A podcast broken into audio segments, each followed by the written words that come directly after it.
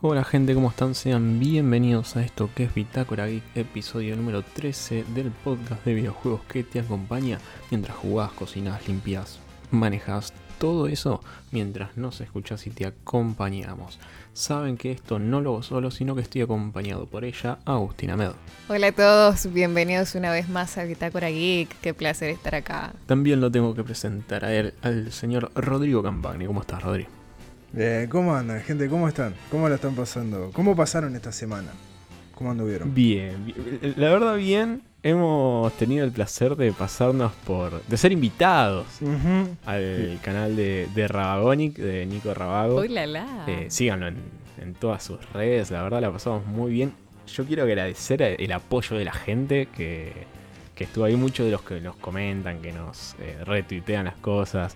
Estaba ahí en el chat y, y nada, tengo que, tengo que agradecerlo y, y quiero agradecerlo. Sí, realmente gracias, fueron muy buena onda, hicieron muy ameno también la- el tema de la entrevista. Sí, y también eh, hablar de la mano que tiene Nico para entrevistar.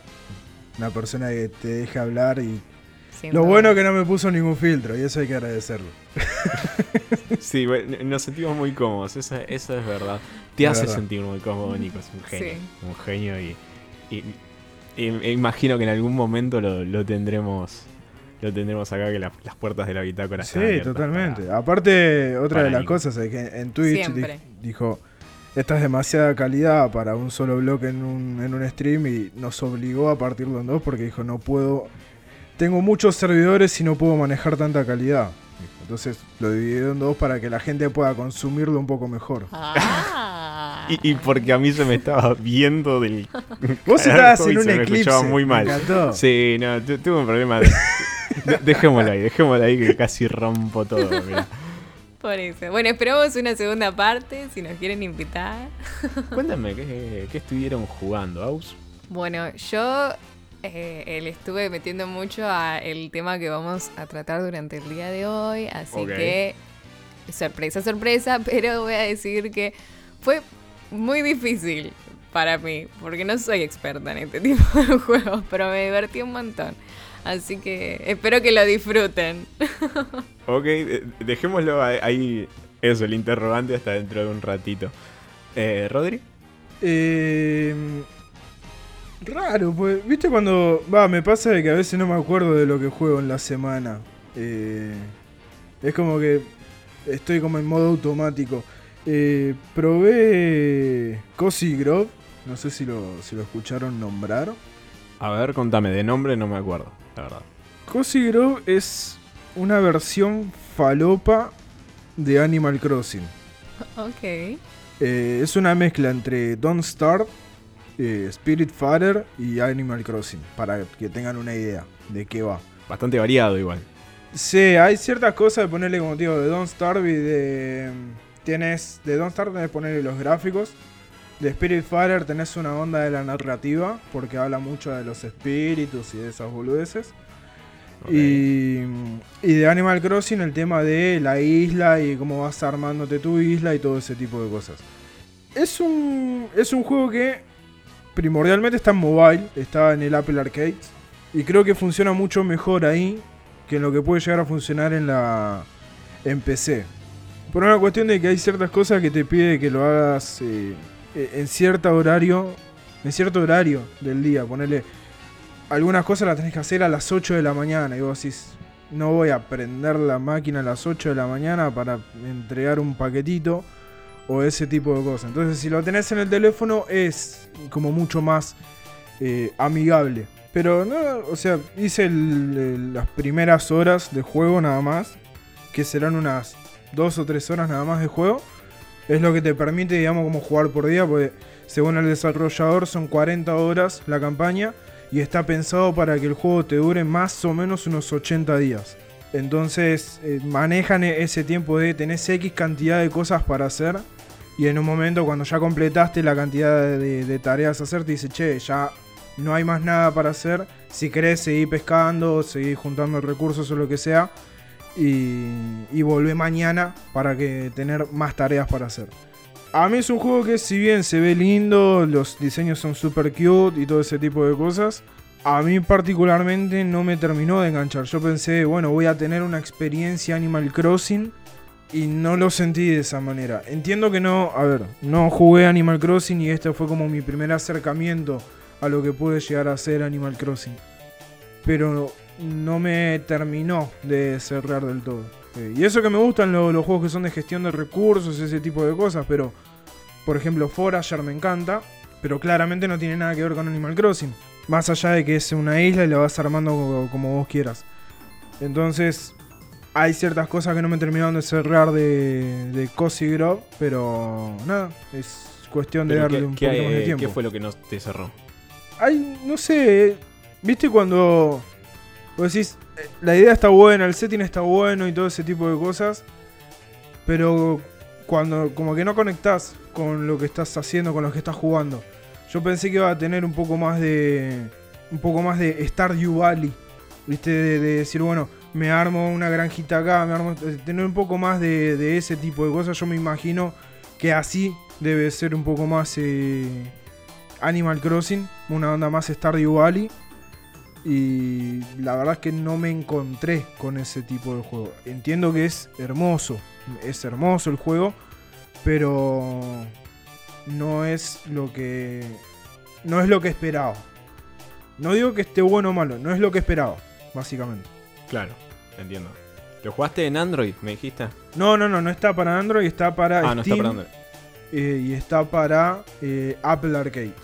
Yo obviamente Ah, no tengo, no tengo Apple, así que lo, lo jugué solamente en Steam. A ver, es un juego que está creo que 170 pesos, ya te confirmo. Eh, sí, 162 pesos, sin impuestos, calculable más o menos unos 200 probablemente. Y esto hablando de hora, hora argentina, ¿no? Hora argentina, hablando de moneda argentina, de Moneda peso argentina, argentino. Eh, sí, son más o menos unos 200 pesos que te puede llegar a quedar aprovechando la, la oferta que termina el, el 26. Pero Sí, es un poco más, pero sí. más o menos estoy haciendo cálculos a grandes rasgos. Sí, ¿no? sí, sí, eh, se, se entiende, ¿no? Eh, pero nada, es, eh, denle una chance o miren un stream. Porque la, la aposta no se queden con lo que yo. con lo que yo digo ahora. Porque al no haber conectado con el juego no te puedo dar una, una, una visión realmente eh, objetiva. O decirte, bueno, estoy realmente empapado dentro del juego. Y te, y te puedo decir si está bueno o no está bueno. Claro. Me comentaste recién que tenía algo de Spiritfarer. Que. mm, ¿Nos puedes contar algo de lo que es el inicio de, de esta aventura? Sí, sos un. Vos te- te armás un personaje, una especie de, de menú de, de juego RPG. Le elegís el peinado, el color de los ojos, el color del pelo y también el color de piel. Y sos un. lo que le dicen un scout espiritual. Porque en la isla tenés que ir como ayudando a unos osos, a unos espíritus de oso. Eh, cada uno tiene como su cierta especificación, especificación no, su cierta eh, especialidad. Uno te habilita más para lo que es la construcción de la, de la isla, el otro es eh, más que nada para lo que es eh, todo lo que tenga que ver con el agua. Otro para, para lo que tiene que ver con, como con los mandados, ese tipo de cosas. Pero son todos espíritus que vos vas ayudando. Y es como te dicen, todos los que llegan acá no salen de esta isla a menos que soluciones todos estos problemas o, o nos ayudes o nos des una mano. Eh, y es como una, una onda, lo que digo, es una onda Spiritfarer por el hecho de... En Spiritfarer nosotros somos los que llevamos las almas de los muertos hacia, hacia el Olimpo, creo que era. Porque está ambientado en la mitología griega. Y acá en Cozy Groves tenemos que ir ayudando a estos espíritus oso para, para poder liberar a las almas que están eh, atrapadas en Cozy Grove, que es como una especie de purgatorio, si así se quiere decir, eh, esa isla, y tenemos que ayudar a toda la gente que está ahí. Eso es lo que más o menos llegué a encontrar la- en la comparativa entre uno entre un juego y el otro. Pero nada, particularmente si buscas algo para desconectar, eh, y que sea de runs cortitas, es un, es un gran juego. Si buscas eso en particular, de quiero desconectar y me quedo acá en esta islita y, busco ese tipo de cosas, lo van a recontra disfrutar. Yo particularmente no, no pude conectar con el juego. Sí, Soy más de eh, cuando tengo que hacer al- alguna misión o algo de esas cosas, digo, dale, dale, no, apuralo, apuralo, apuralo, apuralo. Entonces, en ese tipo de cosas no puedo, me cuesta un poco conectar o, o- o, mejor dicho, desconectar yo para poder conectarme con el juego. Claro, vos necesitas más acción, emoción, Claro. aventura ahí. Claro, yo creo que es más mi tipo de juego, de que me gusta jugar sola y más chill, y encima me estás diciendo que es un juego super cute. Sí, así sí, que- sí, sí. a, a mí me gustó, me, gustó más lo- cuando me Sí. contaste lo, lo que es la historia del juego. Ahí me, Claro, me, eso está bárbaro. me lo vendió completamente. Eh, estoy para Aparte, aparte lo que tiene de bueno es que cada espirituoso tiene su personalidad. Entonces el que te ayuda a craftear las cosas está como todo el tiempo pidiéndote perdón porque dice, no, lo podría haber hecho mejor, disculpa. Es como siempre está con, con una constante culpa. El que está en el mar es el típico marinero rezongón que dice, no, yo antes estaba mejor, en el mar la pasaba joya, ahora estoy acá, no puedo salir de acá. Siempre se está quejando constantemente el que está de como scout, como si fuese el, el nenito de App, ¿viste? Sí, Que está vestido de esa manera. Es como re buena onda y siempre te está diciendo, che, eh, ¿me podés ayudar a esto? Mirá, estoy buscando esto. Eh, es como el más buena onda. Después tenés a... Hay el que te vende cosas, el comerciante, es muy bueno porque es un zorro y tiene como, un, como una rata en la cabeza. Pero el zorro tiene un diseño tan lindo que vos decís, hay una, una- un estilo entre el que te vende, es medio, medio chanta, como un zorro cualquiera, pero cuando vos lo ves decís, no, es, eh, es, es excelente eh, el diseño que han hecho para, para todo. En realidad, gráficamente es excelente el juego, es muy lindo, lo disfrutás un montón y lo ves y decís, sí, es hermoso. Pero, como te digo, yo no pude enganchar con todo lo que, lo que ofrecía. Capaz que si le doy otra chance, si vuelvo para hacer otra, otra sesión de juego, eh, podría tener otra, otra opinión. Desde que lo probé hasta ahora, decirte el martes de esta semana, eh, hasta ahora no lo volví a aprender. Así que no, no puedo decirte cómo fue mi segunda sesión. Solo tuve creo que dos horas de juego como mucho y nada más. Ah, ok, poquito. Sí, a ver, igual si no te gusta está perfecto, no, no te tiene por qué gustar.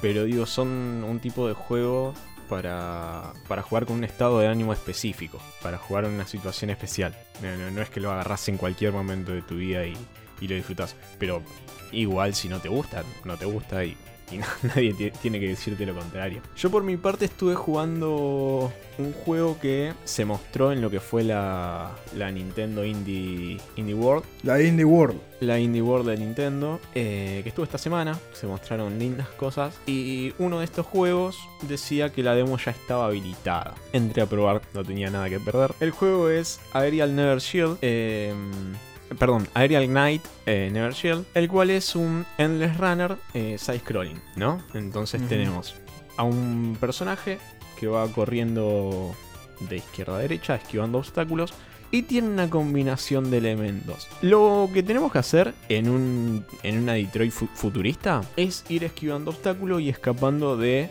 drones. Todavía dentro de la demo no se cuenta bien la historia, así que no podría eh, ahondar en, en la historia misma. Si es que la tiene y se desarrolla después. Desde lo que es lo estético, el juego la rompe. Tiene una, una estética comiquera. eh, de, de fondo suena un jazz urbano que la va rompiendo toda. eh, se ve todo bastante, bastante lindo. Perdón, esto- ¿dónde dijiste que estaba ambientado el juego? Detroit. Ah, está bien. Tiene sentido el jazz. Sí, sí, sí. Y mm, el juego tiene un- una mezcla de, géneros, si bien es un eh, Endless Runner, como dije, para poder esquivar los elementos se usa una, un- una semejanza a lo que es un Quick Time Event, sin llegar a ser un Quick Time Event. Es decir, los botones con los cuales manejamos son eh, las flechas, izquierda, derecha, arriba, abajo, con el cual eh, la flecha para abajo nos deslizamos, con el de arriba saltamos, con el de la izquierda hacemos un salto medio parkour a una baja distancia y con la derecha corremos más rápido. Cuando no- nos estamos acercando a un elemento que tenemos que, esquivar, el tiempo se ralentiza, entra en estado de slow motion y el obstáculo toma su contorno perdón, tiñe su contorno de un color, el cual se, hace- se relaciona con una de las flechas. Las cuatro flechas se las indica con un color en específico. Entonces, nos estamos acercando, por ejemplo, a una valla y hay que saltar.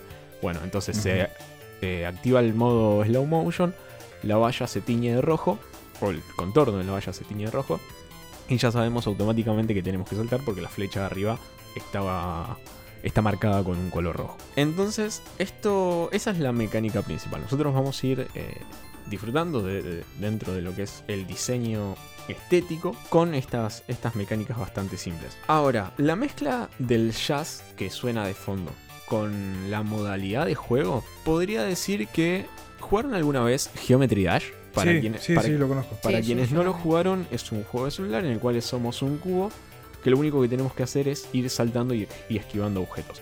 Eh, esto al, al- compás de la música. Esto, si bien no logra un compás de la música, que hubiera sido excelente, me hubiera encantado que esto vaya al compás de la música.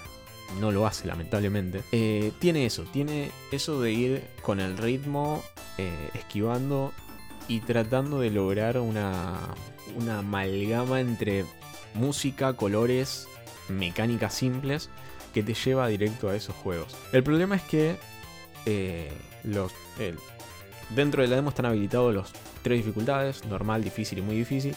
Y lo que es normal me pareció demasiado fácil. Y no lo digo desde una perspectiva de eh, yo soy hardcore gamer, bla bla bla bla. No, no, no. Boludeces no. Eh, sino de que, que se ralentiza el tiempo. Más que eh, se coloree el contorno del objeto. Y que las flechas aparezcan en pantalla. Y que no sea tan preciso lo- el movimiento que vos tengas que hacer. Es decir, te da un, un intervalo de tiempo para que vos hagas el movimiento. Es decir, si a la vista parece que no llegué con el salto, el juego medio que te la dibuja y llegaste.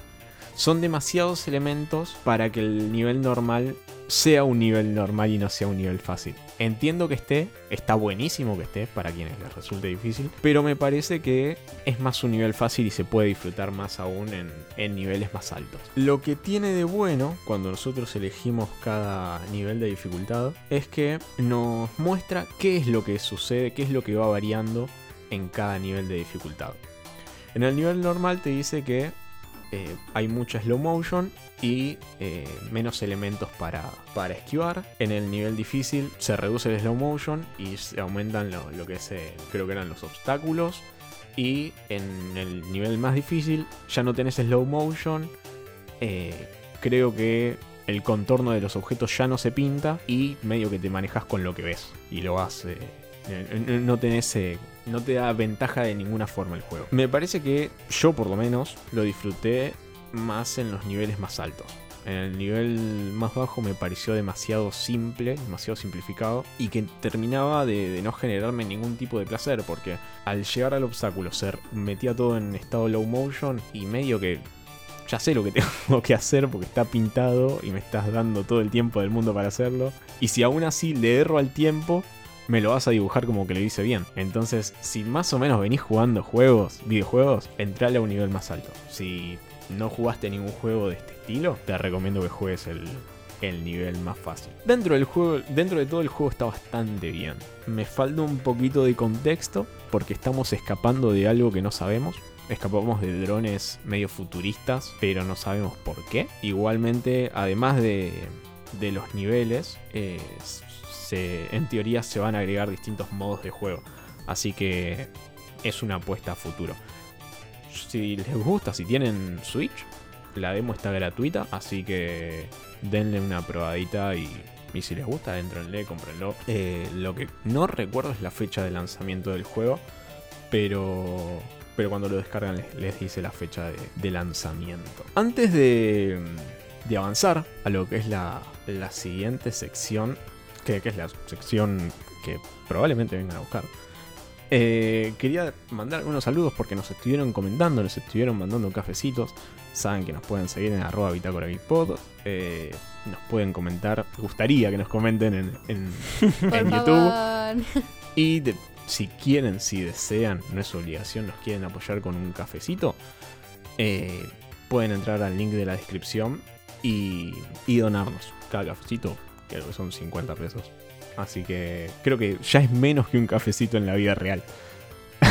así que. Hace mucho dejó de ser menos Sí. con cafecito. Sí, eh. Así que si lo desean pueden hacerlo desde ahí.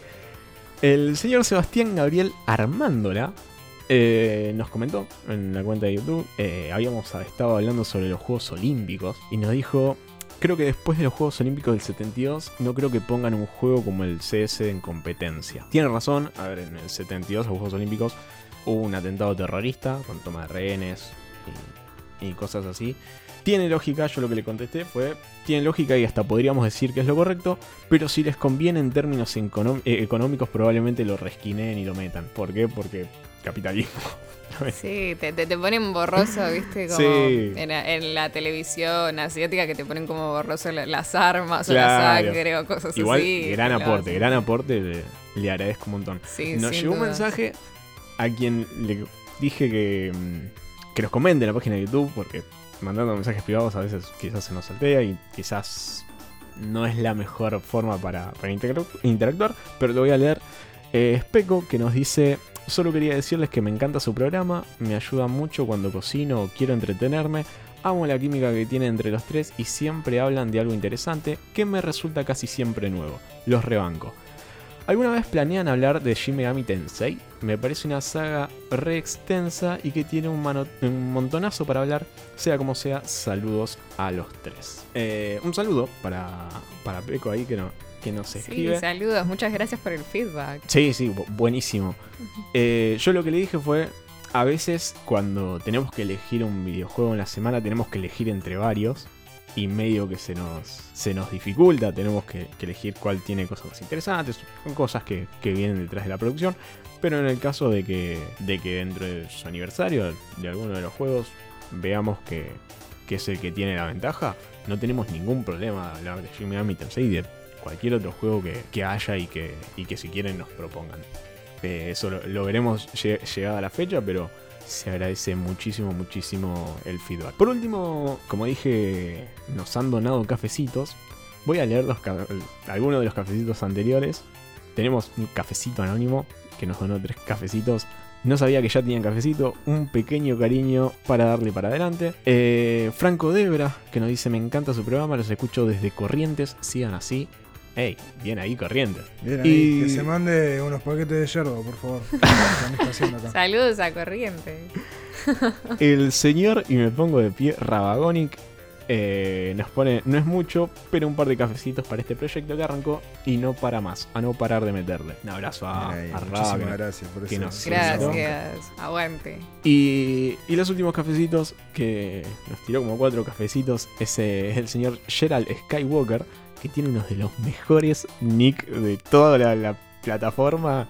La tiene el señor Gerald sí, Skywalker. lo vi en, en el, en el Twitch del otro día. Siempre que me cruza me tira toda la buena onda, es un genio. Eh, y nos Sí. puso, me encanta el podcast, genial desde el primer episodio, grandes comentarios, momentos de risas, grandes amigos de chat de, Twi- de Twitch, sigan en su hermoso proyecto. Eh, y el último, eh, que también es de él, nos dice, por la victoria de Rolfi en el Pac-Man. Así que, bien ahí. Gracias. Yo- En nombre de- del campeón y futuro competidor olímpico. Muchas gracias, Gerald. La verdad, de nuevo, es uno de los mejores nick y, y siempre me tira la, toda la mejor onda. Siempre que, que lo cruzo en algún stream, en, al- en alguna red social, siempre me tira eh, la mejor onda. Ahora sí, vayamos a lo que es la sección eh, inicial. Saben que todas las semanas le traemos el aniversario de un juego que... Y terminamos hablando del mismo juego, de su entorno, de, terminamos hablando de, cualquier cosa probablemente. Eh, y esta semana eh, nos toca hablar un juego que ya va a presentar Agustina, pero antes voy a presentarlo a él, que tiene invitado el día de la fecha, eh, el señor Wanted. ¿Cómo estás? Hola, buenas, ¿todo bien por acá? ¿Cómo andan ustedes, chicos? Mm, todo tranquilo. Te voy a, permit- a permitir que te presentes vos mismo. Eh, no, no sé cómo, cómo querés hacer esa, esa autopresentación. Bueno, a ver, eh, qué miedo. Ahora no preparé nada. Perdón. Sí. No pasa nada, Eh, sin miedo. Acá todo se Ok, edita, ok, quédate ok, listo, tranquilo. listo. Eh, ¿Cómo presentarme? Bueno, soy una especie, soy un streamer, digamos, de Sim Racing y VR. Juego más que nada hoy por hoy Fórmula 1 y me gusta también streamear Race Room, por ejemplo, automovilista. El otro día hice un 12 horas de Forza, por ejemplo. Es un montón. Sí, me los pies. Sí. Ha- Hablando de pies, eh, pasé claramente por tu por tus streams. Debes ser el streamer con mejores medias de todo Muchas gracias. Estoy, estoy muy orgulloso de eso. Justo ayer me regalaron dos pares de medias nuevos, así que seguimos incrementando la colección. Por la participación en el podcast también tenemos medias de regalo para darte. Claro, te, Así te que- llevas medias con, vamos a con la cara de los tres. especiales de, de bitácora para regalarte. Eh, contame dónde, dónde streameás. Eh, streameo en Twitch. eh, hace ya. Se van a cumplir tres años de que streameo. Y estoy. Siempre streameé ahí, nunca, nunca en otro lado. ¿Cómo, ¿Cómo es tu canal? Así la gente te. Mi te canal es Igual a- The Most cuando Wanted. Cerremos la entrevista te voy a volver a preguntar, pero. Dale, dale. Mi canal de Twitch es The Most Wanted. Y streameo ahí casi todos los días, menos los sábados. Ahora justo estoy unos días tomándome, pero el domingo vuelvo de nuevo. Gran Nick, mejor juego, te digo, ¿eh? Bien. Ahora sí, yo ya le paso la pelota a Agus que va a presentar lo que es el juego del día de la fecha. Así que bueno, ya eh, habrán escuchado nuestro invitado especial. Es Sim Racer, streamea juegos de autos, así que ya se imaginarán por dónde viene la mano. El aniversario de esta semana es nada más y nada menos que el Gran Turismo 3. Hay muchas, particulares, eh, muchas particularidades en este juego que fue uno creo de las entregas más famosas que tuvo lo que es el Gran Turismo. Eh, es considerado por muchos el mejor juego de PlayStation 2. Así que vamos a andar bastante en este juego el día de hoy. Pero primero voy a hacer un par de preguntas. La primera es, ¿han jugado y les gusta o no les gusta el Gran Turismo o algún Gran Turismo? Del 1 hasta el último que salió, o el que va a salir es el 7, así que hasta el 6. Los escucho. Sí, eh, he jugado Gran Turismo. Eh, he jugado mucho los primeros Gran Turismo. Creo que son a, lo- a los que más jugué. Hoy me siento más de la vereda de enfrente. Me siento más del lado de lo que es Forza. Pero, pero siempre son, son juegos que vuelvo de manera casual. No, no de metiéndole muchas horas. Eh, yo particularmente no jugué Gran Turismo. Eh, no jugué para nada Gran Turismo.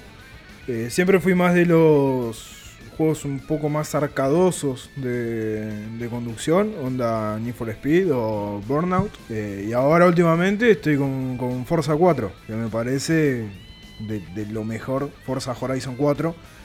Que con toda la cantidad de, DLC y expansiones que tiene y ese tipo de cosas, me parece un juegazo, juegazo, pero con todas las letras. Y es un juego que te sirve como para decir, bueno, me voy, agarro el auto, pongo a, a los chapazos en la ruta del auto y si me la pongo contra algo no me pasa nada y lo recontra disfruto. Eh, pero yo particularmente no jugué ningún Gran Turismo. Entiendo de qué van y sé que la contra es el Forza Motorsport, si así lo queremos ver. eh, pero no jugué ninguno. Perfecto, Yo Wanted. jugué los primeros Gran Turismo. El 3 justo no lo toqué nunca, pero el me acuerdo jugar hasta el 4. Después en la época de PlayStation 3 me pareció que se quedaron muy atrás en respecto a lo que ofrecían los otros títulos del género. Y el cambio de filosofía que agregaron con el último, con Sport, me parece súper interesante, pero siento que perdió la esencia de lo que era Gran Turismo. Y esa esencia la agarró Forza. Y por eso ahora Forza está siendo un título mucho más popular entre los gamers casuales.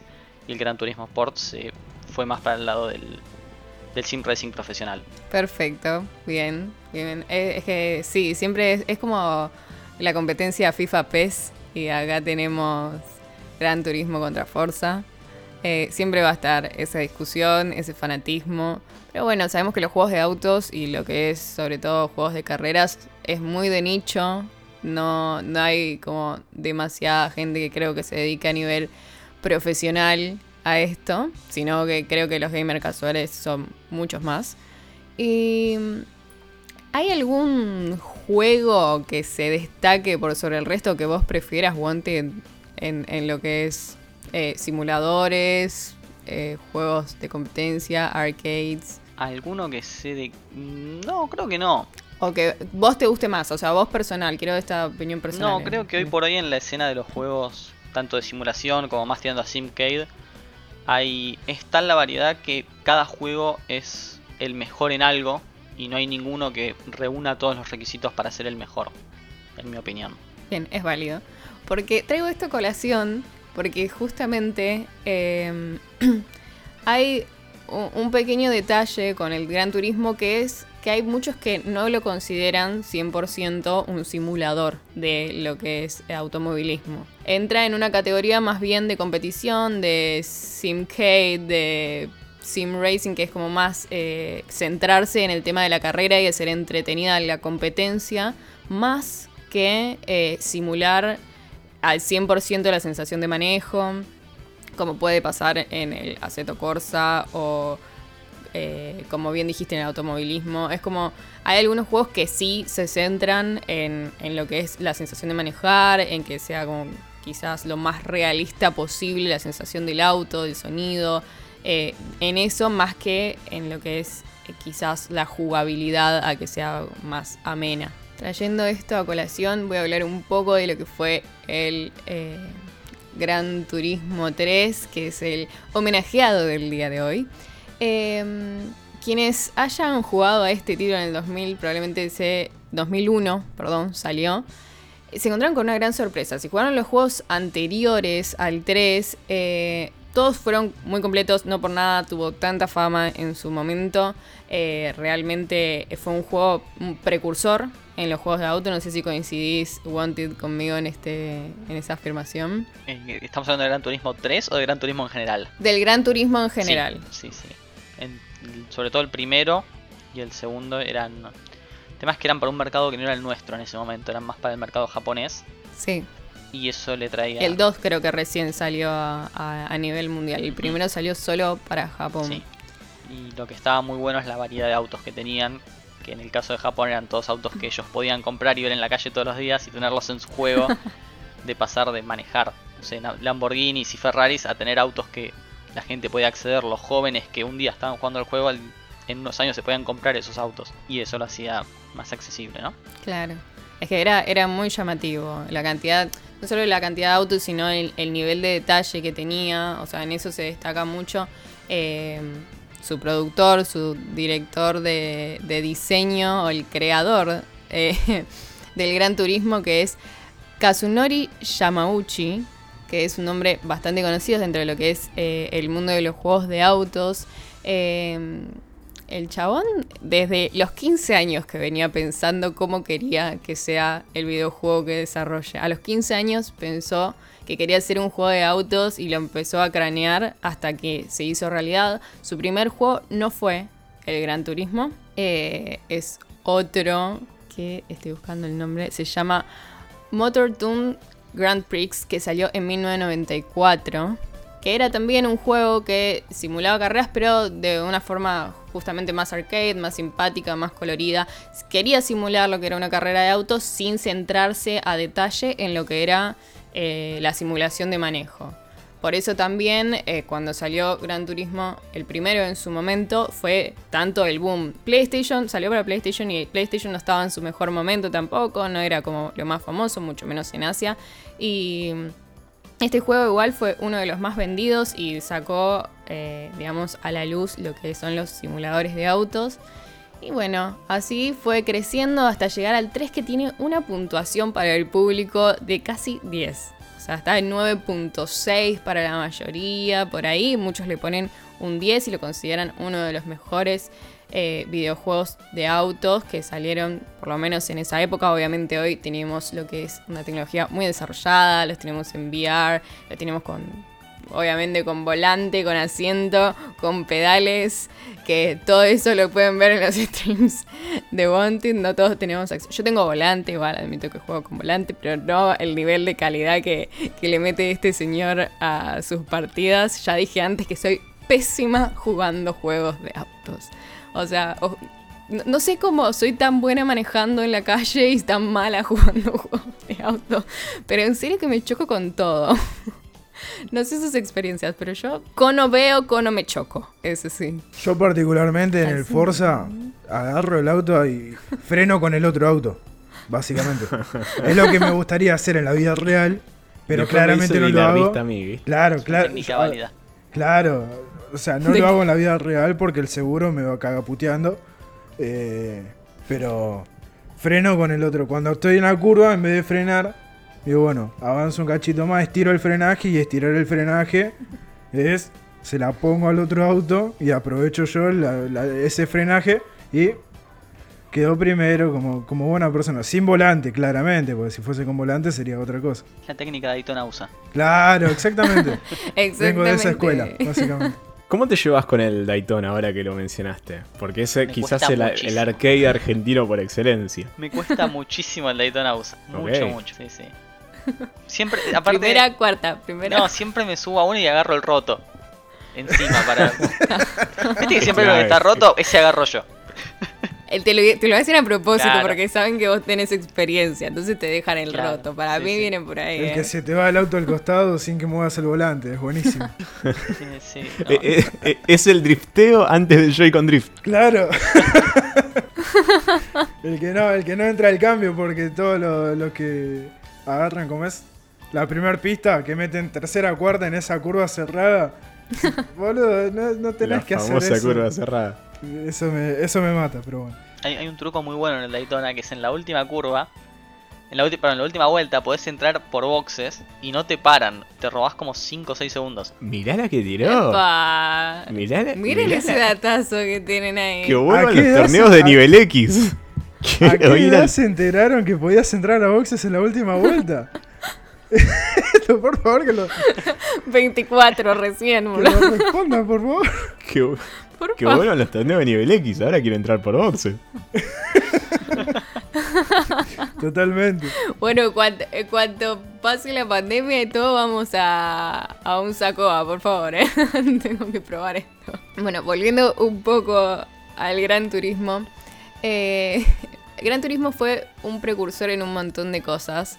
Y no solo en ser el, primero en salir con tanto nivel de detalle, que un dato no menor es que su diseñador y creador no solo es diseñador de videojuegos, sino que también es piloto de carreras. No juega, o sea, obviamente no corre con su nombre, sino con un seudónimo, pero creo que es un detalle no menor por el nivel de detalle justamente que tiene el juego. O sea, alguien que lo experiencia, eh, alguien que tiene la experiencia de primera mano, llevarlo a, lo que es un videojuego, creo que tiene como mucho sentido que sea tan exacto en un montón de cosas. Este, quizás no sé tanto actualmente si es el mejor en, en lo que es sensaciones de manejo, pero sí es muy bueno y siempre fue muy bueno en eso. Después también fue precursor en...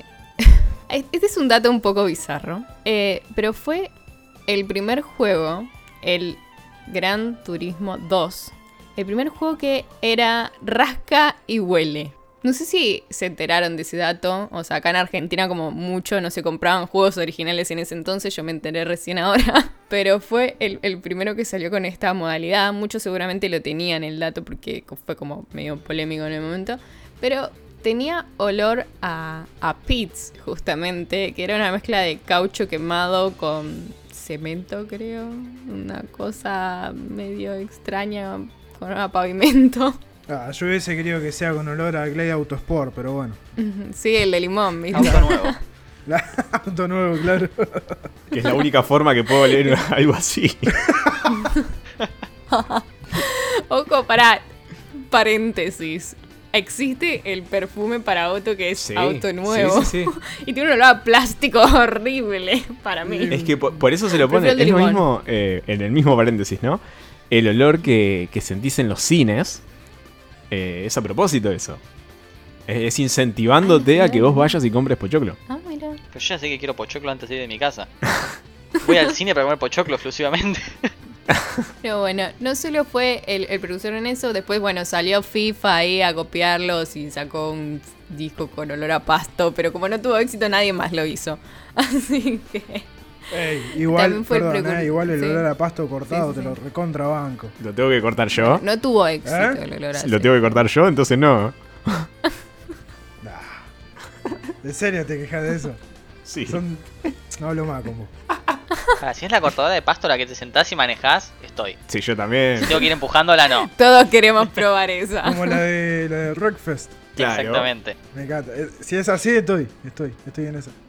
Igual no me jode ir con el, con la, la moto guadaña ahí, con el, ese motorcito dos cilindros, no, un cilindro dos tiempos, onda Sanelita 50 centímetros cúbicos.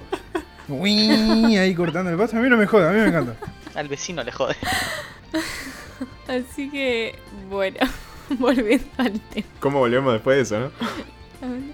No, lo- no- no lo sé, pero bueno. eh, cuando en su momento salió el joystick con analógicos para la Play 1, se presentó eh, el tema de no solo de los analógicos, sino, también de la vibración en el joystick, que hasta entonces no existía. Y fue, esta presentación se hizo con el Gran Turismo, justamente. Y ahí tenés donde fue precursor también, porque nunca hubo un juego que tenga mejores sensaciones y que use mejor el tema del, eh, de los analógicos como fue el, Gran Turismo. O sea, siempre quedó la marca de que eh, la vibración en el joystick iba acompañada con ese juego. Así que queremos mucho a la saga de Gran Turismo porque fue una gran precursora en un montón de cosas. Pero ¿por qué se destacó el 3? Por su nivel de detalle, por sobre todas las cosas, por el nivel de sonido, por el nivel de, eh, de jugabilidad que tenía, de exactitud con los movimientos. Y acá es donde quiero que Wanted me diga qué es lo que no le gusta de el Gran Turismo, como para decirme, porque voy a tirar una, eh, una intimidad. Y es que por mensaje me dijo, a mí no me gusta el Gran Turismo. Así que lo voy a deschavar y le voy a preguntar por qué. No me gusta Gran Turismo.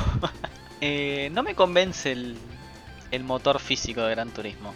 Digamos, hay cosas que no terminan de cerrarme. No lo siento que sea tan consistente como otros juegos o simuladores que tenemos hoy por hoy. De Gran Turismo 3 no puedo opinar porque no lo jugué, no tuve la oportunidad. Gran Turismo 4 me acuerdo que tenía mucho énfasis en el subviraje, demasiado. Gran Turismo 6 y 5 los jugué muy poco, porque ya en esa época sentía que había otras cosas mejores. Pero hoy por hoy en el Gran Turismo lo principalmente es eso, el tema de que no me cierran las físicas por algún lado. Y prefiero por ejemplo algo como Art Factor 2, hoy por hoy. Ok, es válido. No voy a decir que el Gran Turismo es el juego que más me divierte, porque existe el Need for Speed y yo tengo como una preferencia muy fuerte por los juegos así tipo eh, callejeros, así como más, más de acción, opción. Sí, que, no saca un juego sí. bueno hace, hace años, ¿no? Pero bueno. Desde, desde justamente desde el Most Wanted. Que por eso lo trajimos a él. Claro. No, para, el, el carbón a mí me gustaba. Bueno, terminamos acá el stream. Muchísimas gracias por todo. Lo tenía en la PSP y lo jugaba siempre, siempre, pero creo que era por el soundtrack. Perdón, mi favorito es el Hot Pursuit igual, pero no queda lindo nombre de canal. Le Claro. agregás Hot en el principio y se te empieza a llenar de otro tipo de público. Eh, you're right. Eh, así que bueno, pero yo, yo sí, o sea, realmente me gusta el Gran Turismo. Siento que tiene una calidad de imagen muy buena. Tiene eh, un nivel de detalle muy bueno. Quizás yo como no estoy tanto en las mecánicas y sí estoy más en la parte entretenida del juego. O sea, para mí, para que a mí me guste, quizás tiene que ser más divertida la carrera que más realista. Porque justamente soy muy mala manejando en los jueguitos. Entonces necesito un poco más de ayuda. Pasa que justamente a eso, en relación a eso que decís, Sí. eh, Gran Turismo es más cercano a una simulación que lo que es Forza. Forza logra una mezcla entre simulación y arcade y termina haciéndolo mucho mejor que lo que hace Gran Turismo. Eh, no solo en cuanto a rendimiento, sino en cuanto a, a las cosas que te ofrece. Eh, y, a ver, yo entiendo, miento, no, no, lo entiendo a aquellos que eh, tienen un fanatismo por una marca en, en especial, alejado de lo que es el- la parte racional, ¿no? Eh, y si tenés a Forza que, que te ofrece un mejor producto, eh, en cuanto a arcade, me parece que la elección es, es- es fácil. Yo creo que Gran Turismo perdió, perdió puestos, valga la redundancia, eh, hace rato. Sí, es que ahí, como dije antes, entra un poco esa particularidad como cuando peleábamos FIFA PES, PES FIFA, y ibas haciendo como un alter entre primero era mejor uno, después era mejor el otro, después volvió a ser mejor el primero. Em, y coincido, coincido que Forza hoy por hoy da un, un mejor producto de lo que es Gran Turismo, eh, cosa que antes no pasaba. O sea, fue como que se fue, se fue puliendo, compró licencias, es como que sí, termina siendo un producto más quizás entretenido y por eso también lo eligen mucho más. Vamos a poner la vara alta para el 7. Sí, sí, totalmente. Es que es la relación más directa. Eh, FIFA es un juego más realista de lo que es PES. PES es un juego más arcade. Eh, y, lo, mismo pasa con Gran Turismo y Forza, ¿no? Si bien Forza tiene más licencias que, Gran Turismo, y FIFA tiene más licencias que, que PES, sucede lo contrario. Creo que es la relación más directa. Además, eh, Gran Turismo perdió carrera durante varios juegos, durante varias entregas. Y es lo mismo que le pasó a, FIFA. FIFA se, estancó un montón de tiempo y fue donde, donde PES empezó un poquito a, remontar sin llegar a ganar la pulseada de ventas. Eh, empezó a retomar un montón. Así que bueno. Ah, Pero no pasa. No pasa también con que un poco Gran Turismo no. no se permitió abrirse como hizo Forza en el sentido de que Gran Turismo solo se especializó en simulación, en sim racing, y Forza tenés por un lado lo arcadoso que es Forza Horizon, y por el otro, si querés una experiencia un poco más eh, simulación, tenés los Motorsport, y así todo no son eh, del todo simulación, porque tenés como unas, unas ciertas ayudas que te da el juego, eh, como para disfrutar el juego aún sin tener el hardware necesario, o, mejor dicho, los periféricos necesarios, como el volante o ese tipo de cosas. Creo que también va un poco más por ahí, eh, sumado todo. Claro, quizás, o sea, em, cuando ves el, producto final, decís, eh, no quiere ser un simcade o un sim racing medio arcade y quiere un producto más serio, pero no llega a ser un simulador. Entonces es como, como que me faltan cinco para el peso, ¿viste? Como ni muy, muy, ni tan, tan. Eh, termina en un híbrido de, desparejo. Que es un buen producto, a mí me gusta, pero no quita que quizás para quien disfrute más de, un arcade o de un simulador, sí quede como medio pelo. ¿cómo te llevas con los arcades? Con los arcades de, carreras, pues ya nos contaste que eh, como tenés una gran relación con los simuladores, pero ¿cómo te llevas con los más arcadosos? Sí, a ver, a mí me gustan más los juegos de simulación, pero no, no soy ajeno a los arcade tampoco. Me, gustan mucho. Uno que suelo jugar es el Wreckfest, justamente, que es más del lado de simulador, igual aunque sea arcade. Y los Need for Speed me cuestan muchísimo, pero siempre con joystick. No se pueden jugar con volante los Need for Speed. No hay manera. Grid Autosport eh, y el Grid 2019 los intenté jugar también. De nuevo me costaron mucho con volante, con joystick son mucho más disfrutables. El Forza Horizon yo lo considero más tirando arcade que simulador y me parece uno de, los, mejores títulos que hay hoy por hoy para usuario promedio. Eh, no lo recomiendo con volante. El otro día intenté jugarlo y se sufrió. Sabes que el, el, Breakfast eh, lo descubrí hace poco, yo no lo, había, no lo había jugado antes, lo comenté acá en el podcast y me parece de lo arcade, de los juegos de carrera arcade, me parece el más arcade y el, no sé si definitivo porque tiene un montón de problemas, pero el que más la flashea. Y me, parece divertidísimo. Tiene un problema grave con las físicas, ¿no? Pero. Sí. A mí las físicas del Breakfast me gustan mucho, tengo que admitir, me gustan muchísimo. Se son predecibles, que es algo importante siempre. Si vos metés el auto a una curva a una velocidad, tenés que saber cómo va a salir en base a la experiencia que tenés con ese auto y el circuito y la superficie, ¿no? Pero la ventaja que tiene Breakfast sobre el resto de los juegos es que eligió no tener los autos licenciados, lo cual le permite tener un montón de deformación que hoy por hoy los desarrolladores de autos no te dejan tener si tenés la licencia. Por eso los juegos hoy por hoy no tienen casi daños los autos. Eso es un punto que iba a tocar, porque hay em, obviamente mucha crítica a lo que es el desarrollo de videojuegos de automovilismo justamente por eso, y quería saber si esto se lo, habían podido sacar, pero me estás confirmando que no, y es el tema justamente de que las marcas no permiten que se vean los daños físicos o a la carrocería eh, de sus autos. Sí, es como que no les gusta de entrada, pero hay empresas que tienen un poquito más de, digamos, fuerza en la pulsada que pueden pedir más cosas. Y hay empresas a las que les puedes pedir más y menos capaz Ford te va a dejar que rompas el focus, pero Ferrari te va a ver la testa rosa chocada y decir, sabes que no me gusta esto. Y ahí tenés que buscar nivelar el campo de juego para todas las empresas iguales, porque si no vas a empezar a tener problemas y perder licencias. No, claramente, no vas a dejar a uno todo chocado y con la ropa allá y a, los otros em, impecables. Justamente por eso, ya igual pasa desde los primeros juegos de autos, o sea, esto no es nuevo, de que no les permitan que, que la carrocería o que el auto quede chocado, machucado, medio, medio roto. Así Sí, que, pero caso contrario tenés el de Sí. Dirt Rally. El Dirt Rally, que tiene obviamente las licencias de todos los equipos, de Subaru, de, de Ford y Volkswagen y todos esos. Eh, obviamente que el auto en una carrera de rally vas a agarrar una piedra o vas a volar mal o lo que sea y vas a, a- a rozar la carrocería o vas a romper algo. Y se ve la, la- rotura en, en la carrocería, se ve el daño que, que tiene el auto. Igual entiendo que no es, no es un no es un juego callejero eh, como, no sé, el Need for Speed o ese tipo, o el Forza.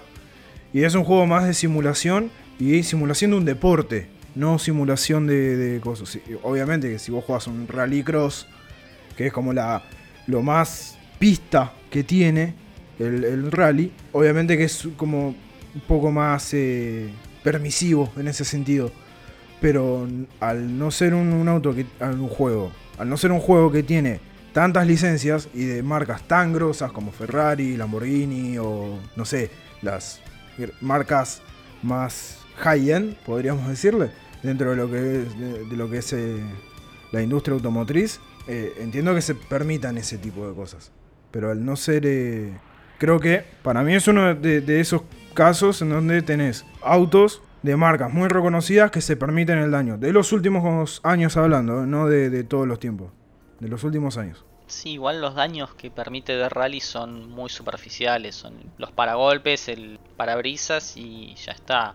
Algo de deformación de la suspensión, pero eso ya es más por el lado de la performance. Pero no es que vas a encontrar el auto enroscado en un árbol, como puede llegar a pasar en el, un rally de grupo B. No, claro, obvio. No, te- igualmente, eh, de- lo del grupo B era una cosa No, de, de locos. Sí, sí, demencial, pero bueno. Sí, igual viene, vi- viene Bueno, de la mano sí. con que con que los juegos de simulación tipo Gran Turismo Forza son una demo técnica de, de lo que son las consolas.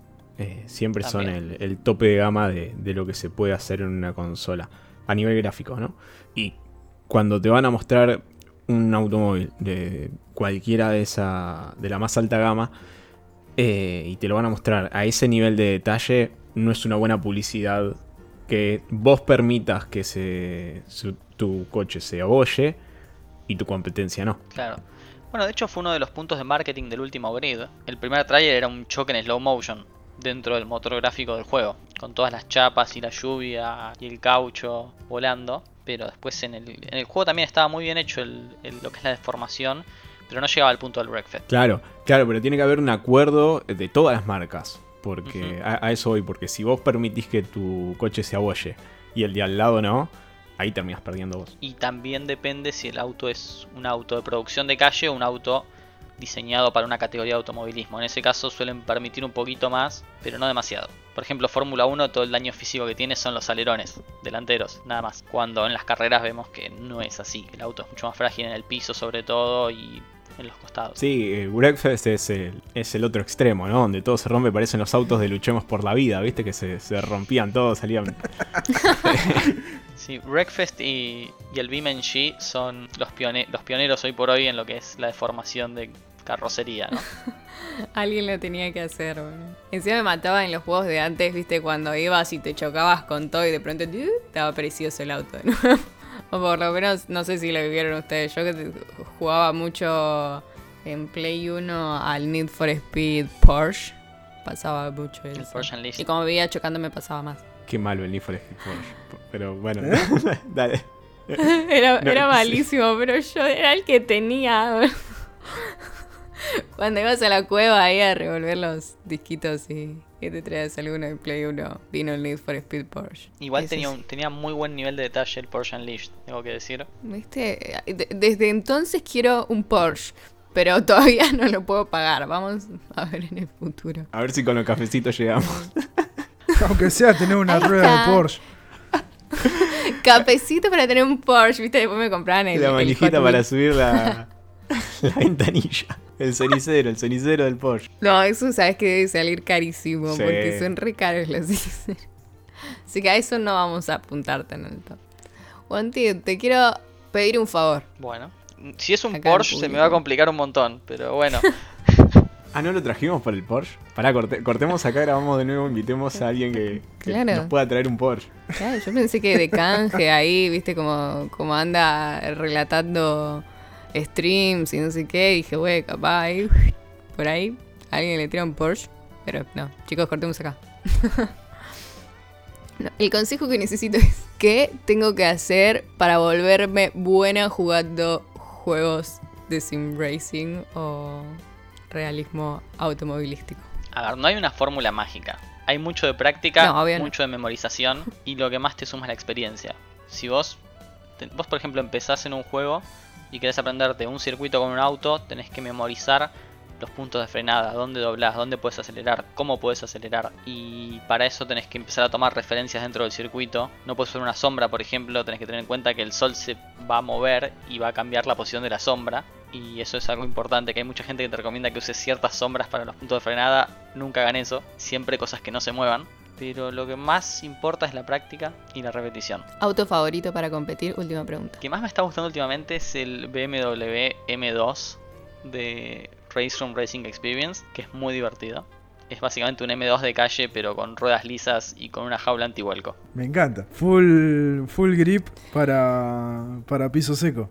Me encanta. Exactamente. Así que banco, banco mucho esa elección. Eh, si, si Rodri aún no, no tiene más preguntas, yo tengo eh, las últimas para ir cerrando, si, si te parece, Wanted. Eh, No sé si sabías que EA adquirió Codemaster hace, Sí. hace muy poquito. Quería saber qué esperabas del F1 para 2022. Para el 2022, y va a, ser, va a ser un cambio importante porque hay un cambio de regulaciones muy grande dentro del deporte. Así que van a tener que desarrollar muchas físicas desde cero. Así que está bueno el, el funding adicional que agrega EA. Digamos porque Codemasters venía hasta el 2018 con números rojos, feo. Y ahora empezaron a conseguir algo de plata con esto. Espero que EA no se meta mucho, que no los obliguen a usar Frostbite más que nada, ese es mi mayor miedo, que es un motor gráfico que a mí no me gusta. Y que dejen que Codemasters haga lo que sabe hacer, que lo- los últimos dos juegos estuvieron muy bien. Ahora justo anunciaron el 2021, que no agrega mucho, pero esperemos que esté bien. O sea, lo que más espero, digamos, es más contenido de circuitos clásicos, capaz, que no vienen al juego desde el 2013, que fue el último título con circuitos clásicos. Y es algo que estaría bueno poder agregar, por volver. El año pasado tuvimos un montón de circuitos que ya no se usaban en el calendario real por todo el tema de la pandemia. Solían usar circuitos que no estaban en uso y el público los recibió muy bien y estaría bueno poderlos tener en el juego para experimentarlos de nuevo. Sí, de hecho, durante la pandemia hubo competiciones. Quisieron hacer competiciones de manera virtual aquellos que corrían en el mundo físico, por decirlo de alguna manera. Y se había descubierto un, uno de los conductores que había contratado a un deportista profesional de eSport de F1 para, para ganar las carreras. Habla mucho también eso- eso de, de- de lo que es la simulación, ¿no? De que no terminan de, hacer una, simulación uno a uno los juegos. Sí, eso igual que estás contando fue en Fórmula E, en el Race from Home, que era un evento a beneficencia, a que juntaban plata para UNICEF. Y al piloto que había hecho eso lo echaron del equipo y tuvo que donar plata a UNICEF como multa. Que este año se consiguió, se consiguió, se siguió en, la, en lo que fue la Accelerate de Fórmula E, que es justo donde yo estuve casteando las últimas carreras. Así que por eso conozco bien de lo que estás hablando. Pero sí, el, tema del, de las carreras online agarró a varios deportes motor medio distraídos y otros estaban muy, muy bien preparados. Por ejemplo, NASCAR e IndyCar estaban perfectos porque tenían todo el calendario ya en iRacing. Fórmula 1 tenía su propio juego. Fórmula E tenía algunos circuitos.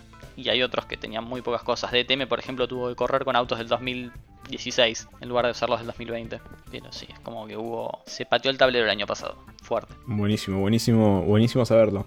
Eh, te hago la última, la última antes de, de despedirte, Wanted. Sabiendo y habiendo hablado durante un largo rato que los juegos de, de carrera medio que van mejorando un poco la simulación, los cambios son muy, muy pocos, o por lo menos no, no lo suficientemente significativos. ¿Qué crees que, o de qué manera crees que deben cambiar, que deben modificar para que haya un cambio real y un salto generacional más allá de lo que es eh, la simulación en sí. La verdad es que creo que hoy por hoy no hay algo que se pueda hacer para llevar a un punto más. Ya estamos, evolu- evolucionaron tanto que están muy cerca de lo que es de realidad, más que los gráficos ser los más fotorrealistas que Gran Turismo Sport, a veces ves las fotos y parece que estás viendo un auto en el taller, ¿no? Parece que estás viendo un screenshot. Eh, siento que, de nuevo, como dije antes, cada juego está excediendo, pero en un punto único. Y habría que buscar una manera de que empiecen a mezclarse y armar cosas mejor entre todos.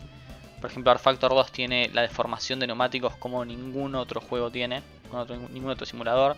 El aspecto en Light Racing es increíble, pero bueno, viene con un precio aparte. Después el clima que tiene Project Cars 2, por más de que no sea un simulador súper serio, el clima, cómo progresan los circuitos, es en un nivel único. Y así con todos. Por ejemplo, Fórmula 1 es el que mejora el aspecto de hacerte sentir que estás en una temporada del deporte del juego. Ningún otro simulador tiene eso, aunque sea más tirando al Simcade. Siento que tendrían que cada uno empezar a abrirse y unirse y buscar una manera de mejorar entre sí todos.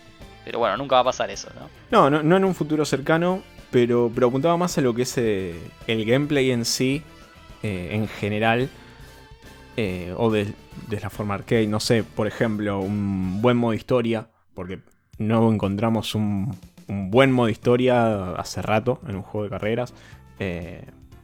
modos de juego, no, no, sé, a ver. Forza. Ah, perdón, perdón, no entendí, entendí mal la pregunta, perdón. No, no, no, está perfecto, está perfecto. Quizás la, formulé mal yo. Pero digo desde ese, desde ese eh, aspecto. Sí, a mí personalmente los modos de historia no suelen importarme mucho, así que como yo salteo la cinemática, quiero jugar con todo. Pero bueno, justamente el Fórmula 1 parece que está trayendo un modo de historia como lo que tienen creo que los FIFA o NFL. Son juegos que yo no entiendo y no juego. Que tienen el modo llamado Breaking Point. Que acá le, cambiaron, le sacaron la E para que sea el punto de frenado. Como para hacerlo más gracioso también de paso. Y ahí están metiéndole. Parece que lo van a meter por ese lado y eso está bueno. Pero sí, ningún juego de carreras tiene un modo historia importante hoy por hoy. Y es verdad, no es algo que se suele tener en cuenta. Porque en lo que es los simuladores al menos le dan más bola a otra cosa. Como que poder llegar y subirte al auto que quieras, en el circuito que quieras y jugar todo lo que te dé. Pero después, por ejemplo, Forza Motorsport te da un modo de progresión que si bien no tiene una historia, te obliga a probar autos y circuitos que están fuera de tu zona de confort y lo hace muy divertido. Claro, personalización de pistas y esas cosas también. Eh, buenísimo, Wander. La verdad que fue todo un placer tenerte acá. Eh, nada, les, quiero recomendar las redes que ahora se le, Wander le va a, pasar a comentar. ¿Dónde te puede seguir la gente? Sí, eh, estoy en. Bueno, en Twitch estoy como The Most Wanted. Y en Instagram y Twitter es medio difícil porque son todas letras todas consonantes. Es TMW NTD, sería The Most Wanted, escrito como The Weekend, pero con menos onda. Igualmente la, gente te va a poder encontrar, va a poder encontrar tus redes en el link del, episodio, en la descripción, perdón, del episodio, así que no te hagas problema. Wanted, una vez más, eh, gracias por haber venido. No, muchísimas gracias, por invitarme, fue un placer, la pasé súper bien y muchas, muchas gracias. Después eh, la productora te pasa las medias. Perfecto, voy a estar esperando. Y así pasó The Most Wanted por Bitácora Geek, eh, otro invitado que, ha pasado por la casa de, de Bitácora y nosotros ya nos vamos despidiendo de lo que es el episodio número 13. Primero tengo que agradecerle a ella, a Us, gracias. Muchas gracias, muchas gracias a todos por escucharnos, a ustedes por siempre tenerme mucha paciencia y tenerme acá y sobre todo a nuestro invitado especial de Most Wanted, muchas gracias por coparte y venir y ser parte de Bitácora. Rodri, gracias, como siempre. No, gracias a ustedes por dejarme estar una vez más y por, compartir un, este, este, hermoso espacio con todos ustedes. Yo me voy despidiendo, le agradezco a, a Demos que ha, pasado, le agradezco a Raba que, nos ha invitado. Eh, saben que nos pueden seguir en todas las redes, arroba Twitter e Instagram pueden ayudarnos con la compra de un cafecito si les gusta lo que hacemos. Me voy despidiendo, yo soy Rolfi y esto fue Bitácora. Adiós.